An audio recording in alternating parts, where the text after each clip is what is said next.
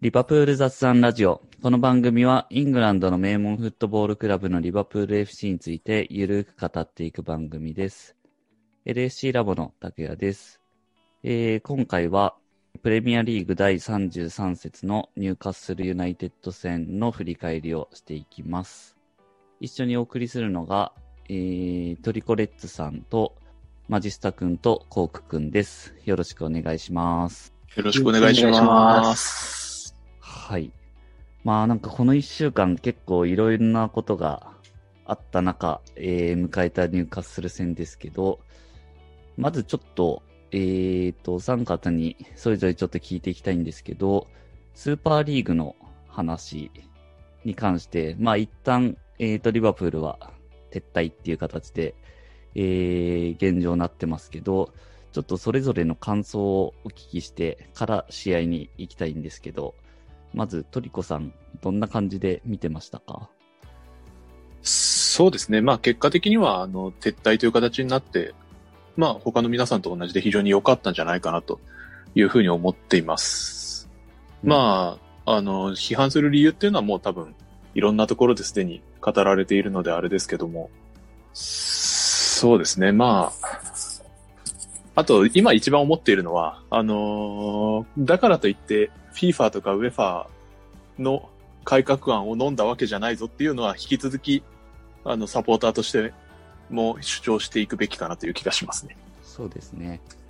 まあ、うん矛先をそっちにっていうところはやっていく必要あるかなってところですね。そうですね。はい。うん。コークはどんな感じですか？まあ、個人的には、まあ、構造自体に詰めの甘さがあって、完全同意ってわけではなかったんですけど、まあ、面白い試みっていうんですかね。試みではあったのかなとは思いました。で、まあ、そのオーナーグループの FSG ですけど、個人的には、まあ、なんていうんですかね、マイノリティかもしれないけど、別に出ていってほしいとかは全然思ってないです。これからも、うん、オーナーグループとして持っててくれたらなとは思っています。ううんん。そうですね。マジスタは、そうですね。僕も皆さんと同じように、まあ、スーパーリーグっていうこの構想自体はすごく反対でしたけど、このまあ、ウェファーが運営しているリーグとかに対するそのビジネス視点でのこの欠陥とか甘さっていうのがこう浮き彫りになって、まあ、いろいろこう考え直すきっかけになるっていう意味では、まあまあ、ある意味良かったんじゃないかなとも思ってます。うん。うんそうですね。まあ今回のスーパーリーグはいろんな意見があると思いますけど、まあオーナーが今回ちょっと、えー、その判断というか、まずかったのは事実、事実ですけど、構造全体を結構変えていかなきゃなっていうフェーズに来てるっていうのはみんな気づいたと思うんで、全体でこう良い方向に向かっていくような、なんか努力をしていけるといいなってとこですよね。うん。そうですね。もう、なんかある意味臨界点みたいなところに来て、こういう事件が起きたのかなという感じがしたので、まあ、ここから建設的にいろんな人が前を向いて、あの、見直していってくれるといいですけれども。そうですね。うん。まあ、そんな中で、えー、選手とか、まあ、あとクロップとかもいろいろ大変な一週間だったと思いますけど、まあ、入荷する戦と。で、まあ、ランチタイムキックオフなので、まあ、いろいろ嫌な予感はありましたけど、そうですね。ああの、結果は1-1のドローと。で、今、あの、試合終わった直後に収録してるわけですけど、まあ僕らもなかなか、ああいう試合展開の後に、えーっと、収録するのは結構辛いものがありますけど、まあ頑張って振り返っていきますか。はい。はい。はい。で、まずスタメンでいくと、前4人使ってきましたねっていう感じですかね。そうですね。この試合で4231、まあ、それこそ、えー、フロント3プラスジョータを、ここで使ってきたかという感じはちょっとしましたけど、うん。なんか、入荷するに合わせての、その策というよりは、まあ、使っときたかったのかなっていう感じですね。うん。うんナッなんかこうトがいないっていうのもあるんですかね。うんああ、確かに、それはそうですね。ファビーニョ中盤センターまあ下がってっていうところだから。うん。そうですね。その辺がなんか、そういう理由かもしれないですね。うん。で、えっ、と、試合の方は3分ですかね。サラーがうまかったですね。ターンが、シュートも。で、そのゴールで先制と。はい3分で点が取れたのは、まあ、すごいポジティブというか、良かったですね。なんか、あ今日いけるんじゃないかみたいな雰囲気はありましたよね。前半ってもうずーっと点取れてなかった試合が、まあ今年に入ってから多かったと思うんで、まあそういった意味では、この間の試合もそうでしたけど、前半で点が取れるっていうのは、えー、まあ一つポジティブな点かなのかなって。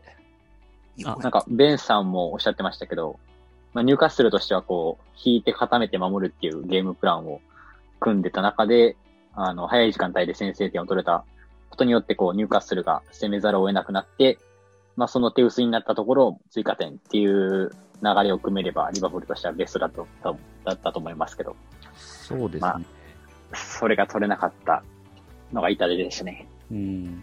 うんまあ前半全体的な話でいくと、もう何度もチャンスはあったわけですからね。得点期待値とかだと、リバプール2.98で、ほとんど3点取れてたはずだったので、うん。うん。まあ1点しか取れなかったっていうのが、まあもう敗因ですね。まあ、前半終わった後にいろいろツイッターとか見てても、えー、まあその決定力不足みたいなところを指摘は、まあみんながみんなしてましたけど、うん。結局、前半で追加点取れてなかったのが響いちゃいましたね。いい時だと、なんかあの流れで、ポンポンと決まりますもんね。なんか決めきれなかった理由みたいなのってか考えられるところで何かあったりしますか？うーん、かなり難しいですが、まあ一つには、えっ、と、ニューカッスルのセンターバック3枚が、えっ、と、ほんの最後、例えばサラがシュートを打つとか、ジョタがシュートを打つっていう瞬間にしっかり体を寄せていたっていうシーンはそれなりによく見られたかなというふうに思いますね。うんうん。うん。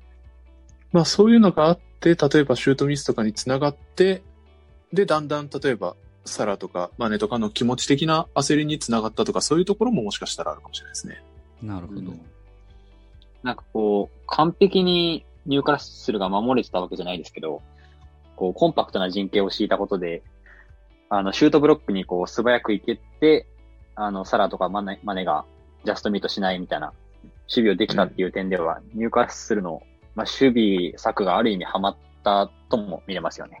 うん。うん、そうですね。やっぱり真ん中はしっかり固めてきてたところはありますね。あのーうん。さっきあったようにリバプールが先制してニューカッスルも少しずつ前に出てくるようになって、あの、中盤と最終ラインの間のラインの間は空くようにはなってきたんですけれども、やっぱりそこからうんもう一枚そのバックラインを越えて、シュートを打つ体勢に入るまでっていうのがなかなか難しかったですかね。うんう。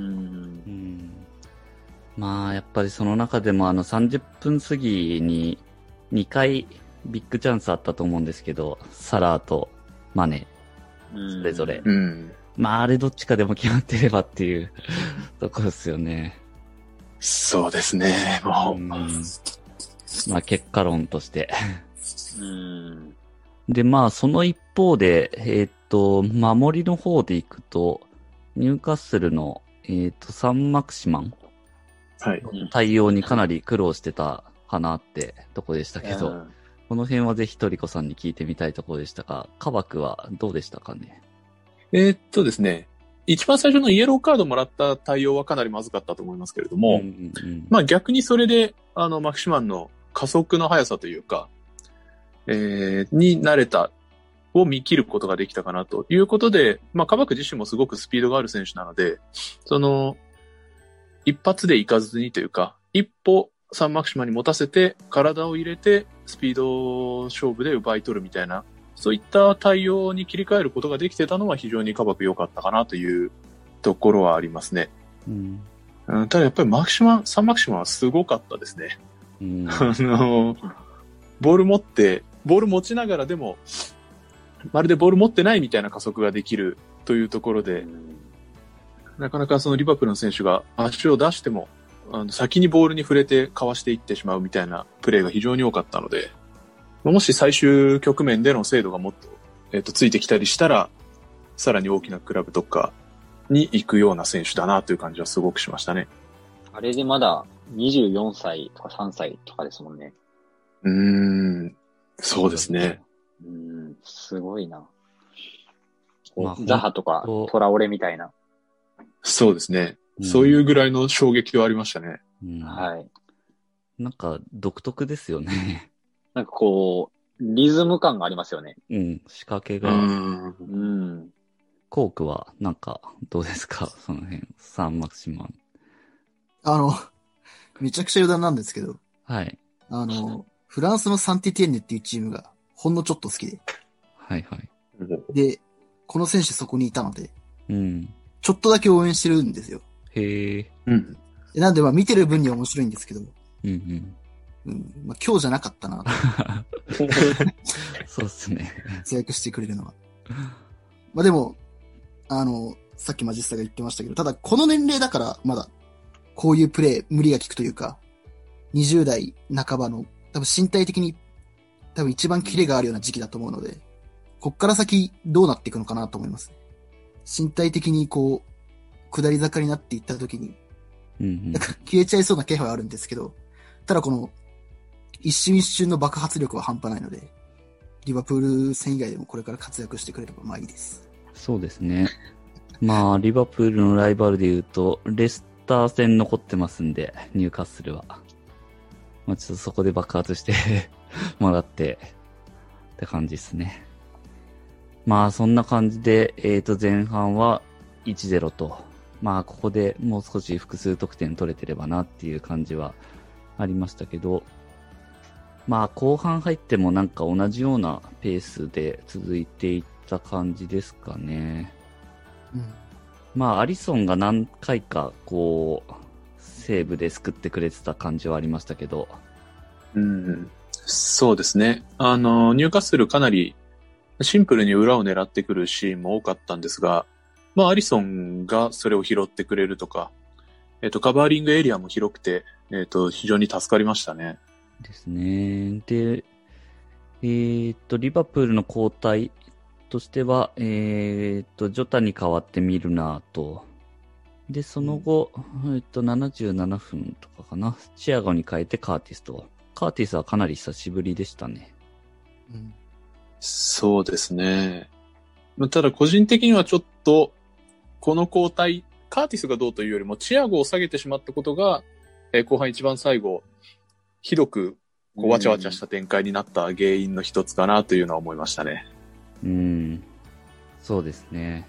うん、それまでのシーンではやっぱり、まあ、チアゴが中央にいて、そのビルドアップのつなぎ役になって、彼が展開することで、リバプールのボールポゼッションが比較的安定してたと思うんですけれども、まあ、カーティスはもうちょっとムービングなタイプですし、ボール持ってさばくっていうよりは、もうちょっと高い位置で受けて、コンビネーションとか活かしていくタイプだと思うので、ちょっとそのビルドアップの基準点みたいなところを失ったことで、えー、リバプール的には難しくなっちゃった感じがしますね。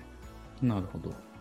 60分の前に、まあミルナーを入れてちょっと下げましたけども、そそもそもこの交代でリバプールが残り後半をどういう風に過ごしていくのかっていうのがちょっとよくわかんなくて、点が欲しいんだったら、まあ、この交代はそもそもどうだったのかっていう感じがするし、じゃあ試合を落ち着かせたか、落ち着かせて、まあ、なんていうんですかね、このまま流れでいくっていうのであれば、残り数十分以上残した状態でチアゴを下げるっていう判断もよくわかんなかったですし、結果的に点を取りに行きたかったのか、それとも試合を落ち着かせて、まあ、ちょっと主勢に回るような形を取りに行くのかっていうのがあやふやだったかなとは思いました。そうですね。その、ミルナーを入れたこと自体は、試合を落ち着かせたかったのかなってなんとなく見てて思いましたけど、うんまあそこでその後チアゴに変えてカーティスっていうところは、さっきの話で言うとトリコさん的にはそこはどういう意図だったと見てるんですかね。えーっと、これが結構難しくてですね、あんまりわかんないんですよね。うん。っていうのも、この試合、チアゴ良かったじゃないですか。うん。その、まあ、か、はい。彼らしい、その、狭い場所にも正確に縦パスを出せる能力とかが非常によく生きていて、えー、前半からかなりあの印象的なパスとかプレーを見せてくれていたので、な、何かなと。まあ、カーティスの試運転をするっていうでも状態じゃないですからね。1-0の試合だったので。展開的にはそうですよね。うん。うん。まあ、確かにある意味この交代をするまでは、ニューカッスルも1点取れるかって言われると、ちょっと怪しいかなっていう感じではあったので、えーまあ、そこも含めてある意味、ちょっとリスキーな、なんて言うんでしょうね。時間を使う策だったのかもしれないですけど、うんえー、チアゴ自身が下がったことに対する理由はよくわかってないです。うん。うんなんか僕が思ったのは、チアゴこうすごくボールをこう保持して、あの、落ち着かせる役割をしててすごく良かったんですけど、あの、一つ守備面ではちょっと、あの、最後の方疲れてきたのか、プレスがずれる場面も見受けられてたので、まあ、クロップはそこを気にしたんじゃないかなっていう理由付けをしてます。うん。うんなるほど。うん。チアゴのとこから、あの、プレスがずれて崩れるっていうのを懸念して、まあ、カーディスすごくプレッシングスタッツに、あの、優れている選手なので、まあ、そこを期待したんじゃないかな、ぐらいしか考えられないですね。うんう。ん。まあ、裏目に出ちゃいましたけど。そうですね。う。うんん。まあ、交代の意図としては、えっ、と、そういう見立てと。そうですね。で、まあ、あと、流れで聞いておきたいのが、交代2枚しか使わなかったですよね。その3枚目をお使わなかった理由というか、俺ならどうしてたみたいなのはなんかあったりしますか、いや、なんか現状使ってなかったのが、ケイタとチェンバレン、チミカス、シャキリ、リースとネコなんで、誰入れるかなとは思いますね、このメンバー見たときに。うん。そうっすよね。まあ、正直そこなのかなって、なんか、うん。質問しながら思ってましたけど。あ層の薄さですよね。まあでも、やり方としては、その、前の選手誰か下げて、リース入れるとか、うん。もう守るぞっていう。まあそれもタイミングとしては本当90分近いところっていううん感じだと思いますけど、とかっていうのはまあ、なくはないやり方だと思うんですよね。そうですね。それはやっぱできないんですかね。だからピッチの中の選手たちも、点を取りに行くのか守るのかが多分よくわかっ、意図、ベンチの意図を理解してなかったんじゃないかなっていう気はします。ただミルナーとか倒れて、あからさまに時間を稼ぐようなプレーをしてたので、はいはい、そうですね。時間稼ぎたいかったのかなっていう、それがあくまでピッチの中にいる。しかもそれがミルナーだけなのかどうかもわかんないし、うん。チーム一体となってその方を取っていたのかもわかんないし、でもそうするのであれば、さっき言ってたようにリース入れて、例えばファビーニョ一列上げてみたいな、うん。うん形を取ってもよかったと思うし、うん。もともと4分ありましたもんね。アディショナルタイね。4分あるんだったら入れてもよかったんじゃないかなっていう気がするんで。うん。ですね。まあもしくは、シャキリとか入れて、もう最後まで攻め切るぞみたいなうん。のもありっちゃありですかね。そうですね。それもまた、ある意味意図の明確な交代ですし、まあ、シャキリ結構狭いところでもボール持てる技術もあるので、うん。ある意味受け役としてもそれなりに活躍してくれた可能性はあるかもしれないですね。まあクロップ的には3枚目は切らずにそのまま行くと。まあ、ちょっと準備してたかどうかとか、その辺はあんまよくわかんないですけどね。うん。で、えー、なんとか耐えて耐えてっていうリバプでしたけど、最後の最後ちょっとよくわかんなかったですね。なんか、み、あんま見返してないで今収録してるっていうのもありますけど、えーと、まず、えー、決められたと思いきやハンドで取り消し。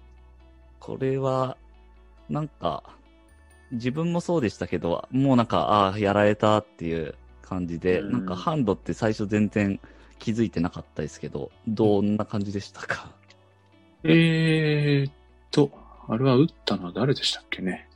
が、えーっと、抜け出して、アリソンと1対1になった時に、アリソンがちょっと早くボールに触れられたんですけど、そこでアリソンに当たって跳ねたボールが腕に当たって、そのまま前にコロコロ転がったっていう感じの判定だったと思いますね。うん。とそのプレーに関してのなんかリプレイとかがあんまりなかったので、正直あんまり、その中継映像も今ちょっと見てるんですけど、うんちょっと見えにくいんですよね。腕に当たってるのかどうかが。あ、まあ一応当たってるかな。僕もなんかその、映像リプレイ、まあ流れてた時に確かに腕当たってるなっていうのは思ったんですけど、なんか、あこういうのってハンドになるんだっけなっていうのが、えーっと、最初に思ったところだったんですけど、ただまあ、ベンさんはなんかルール上これハンドになっちゃうんですよっていう、えーっと、感じで話してたんで、なんか、ああ、そう、そうなのかって感じだったんですけどね、印象としては。そうですね。僕もちょっと、あの、正確なことがあんまり言えないので申し訳ないんですが、えー攻撃のチームは結構当たるとすぐ取られるみたいなことは聞いたことはありますね。ああ、そっか。攻撃と守りで、あれなのか。なんか僕、そういえばイメージしてたの守りの方で、守りの方はその、えっ、と、自分がコントロールしてないボールが手に当たったのはあんまりハンドにならないケースが多いはいはいはい、はい。印象があっそうですね。て、うん。で、まあ今回のもアリソンからの跳ね返りが当たってるんで、なんか同じような感じで、あれはハンドにならないのかなって映像を最初に見たときは思ったんですけど、そっか、攻撃の時は結構そういう感じなんですね。うん、考えられる違いとしてはそこですかね、やっぱり。うんで、まあ、ベンさんが言ってた通り、ルール上はやっぱ、えっ、と、ハンドになっちゃうっていうところが、あの、今のルールだと思うんで、かなり VAR も早くハンド取り消しになりましたんで、多分、ルール上は明らかなハンドだったんでしょうね。きっと。いうん。そうですね。まあちょっと不憫ではありますよね。やー、ほんとそうだと思いますね。完全にあれ、ハンドする、その、手を使うっていう意図はないですもんね。体にかなりつけてましたもんね。うん。なんかこう体を大きく見せてるとかそういう感じでもなかった気がするんで。まあでもリバプール的には本当助かったなっていう感じでしたけど、なんか、いつの間にか失点してました、僕的には。そうですね。僕もなんか、こう、ハンド取り消されて、ああ、勝てるか、気持ちよくお風呂入ろうと思ったら、決まってました。そうっすね。あれ、守りきれないですね。いやー、うん。やっぱこう、まあミルナーにその役割を期待してたのかもしれないんですけど、やっぱこう、ヘンドとか、ファンダイクみたいな、精神的支柱がいないってこういうことなのかなって思いましたね。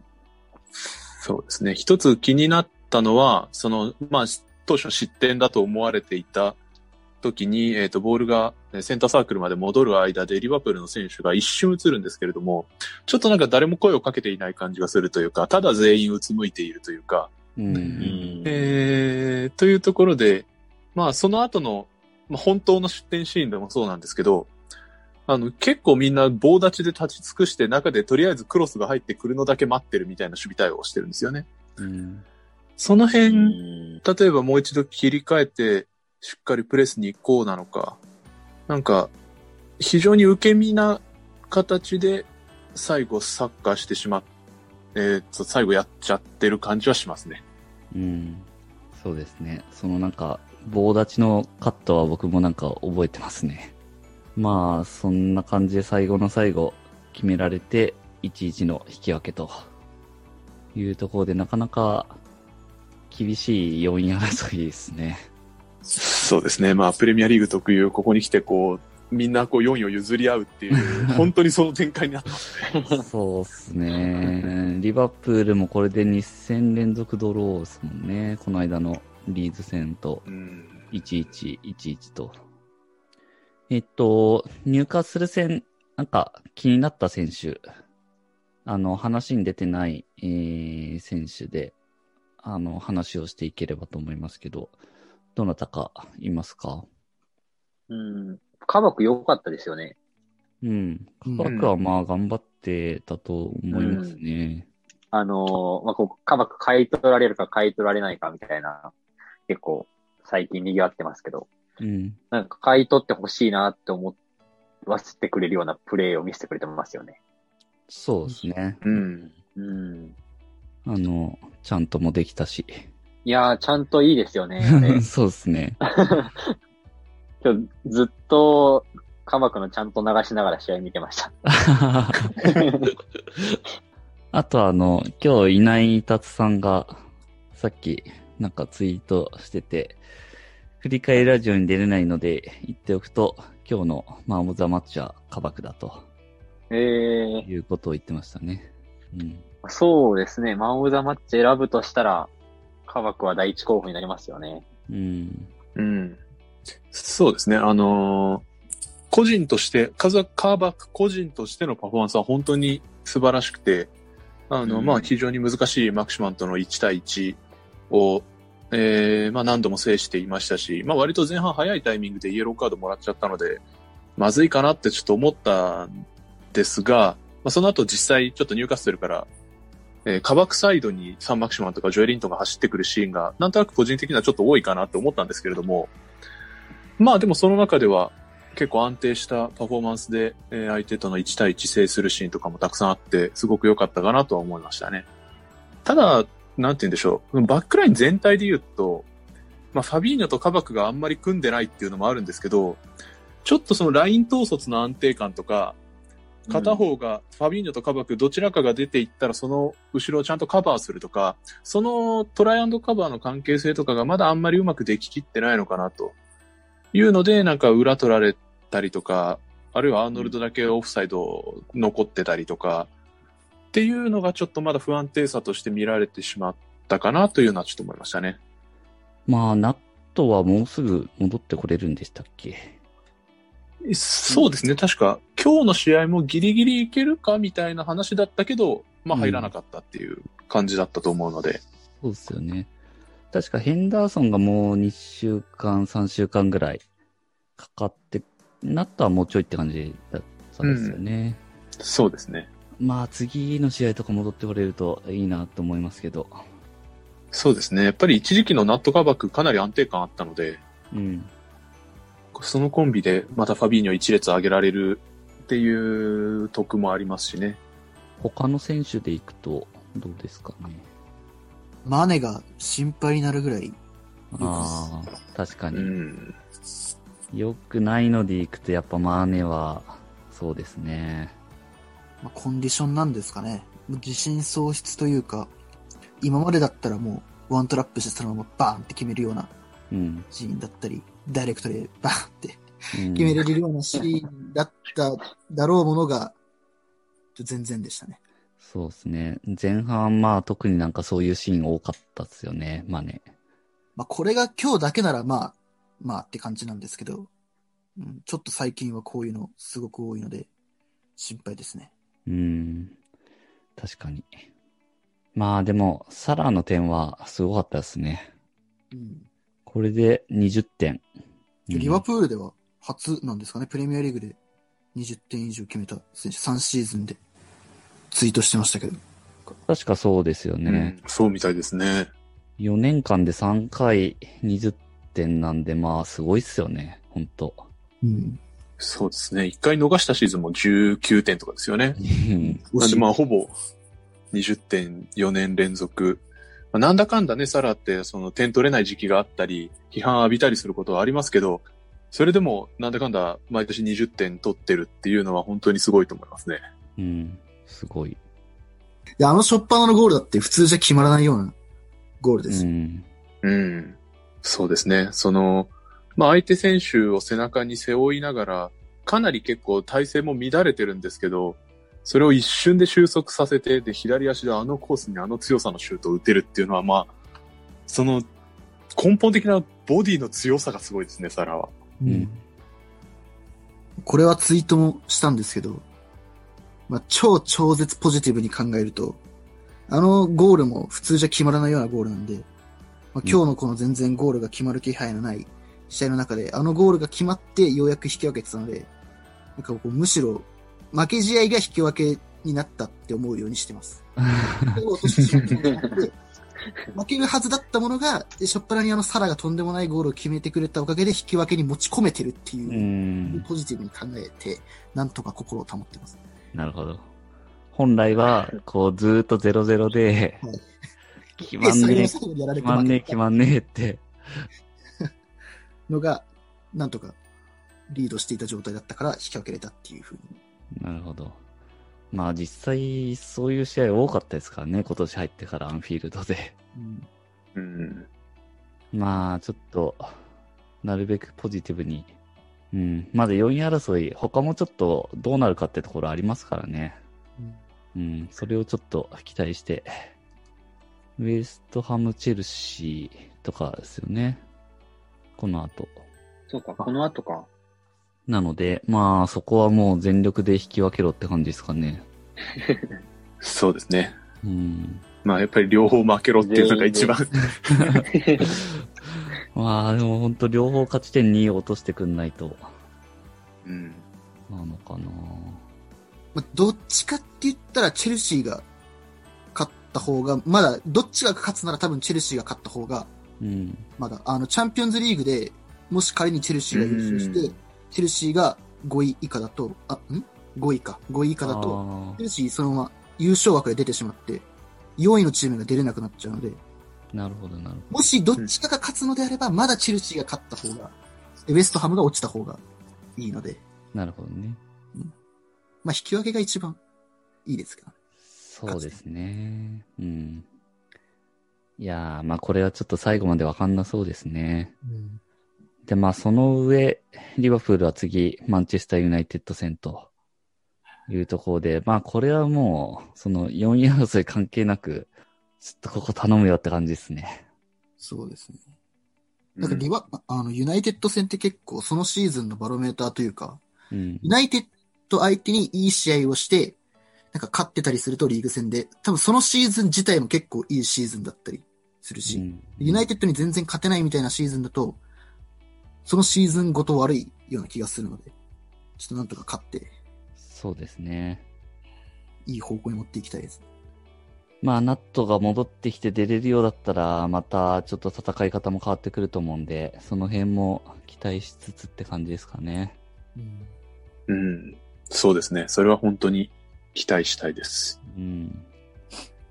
まあ、一週間空く感じになると思うんで、日程変わったんですよね、確か。ユナイテッド戦。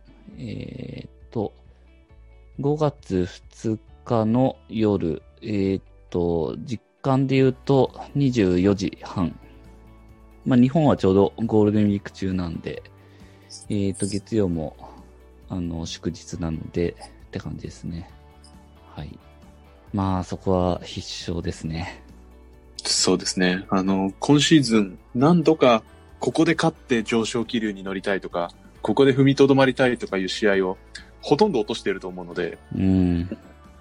まあ本当に最後のチャンスだと思いますね、今シーズンに関しては。そうですね。はい。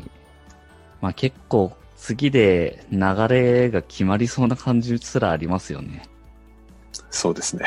もう結構リバプール的には本当リーグ戦でもう残り、えー5試合っていうところまで来てるんで、次ユナイテッド戦終わるともう4試合ポンポンポンポンってある感じなんで、まあちょっと勢い乗って最後もう連勝して終わりたいですね。なんとか。うん。うん。そうですね。やっぱり、もちろん順位争いっていうのもそうですし、最後やっぱりこの苦しいシーズンを気持ちよく終わりたいですね。ですよね。うんまあその上でトップ4入って来年もチャンピオンズリーグ出るとうん。いうところを目指して頑張ってほしいですね。はい。そう思います。ということで、えー、まあこの先今年はあともう5試合ということですけど、えー、みんなで応援していきましょうということで今回は以上ですかね。まあ、コークが言った通り、今日は、マイナス2じゃなくて、まあ、プラス1って考えないとダメですね。追いつかれてのドローと追いついてのドローじゃ全然違うので、俺はもう追いついてのドローだと思って、確かに。まあ確かにそう、そうですね。そう思った方がいいですね。うん。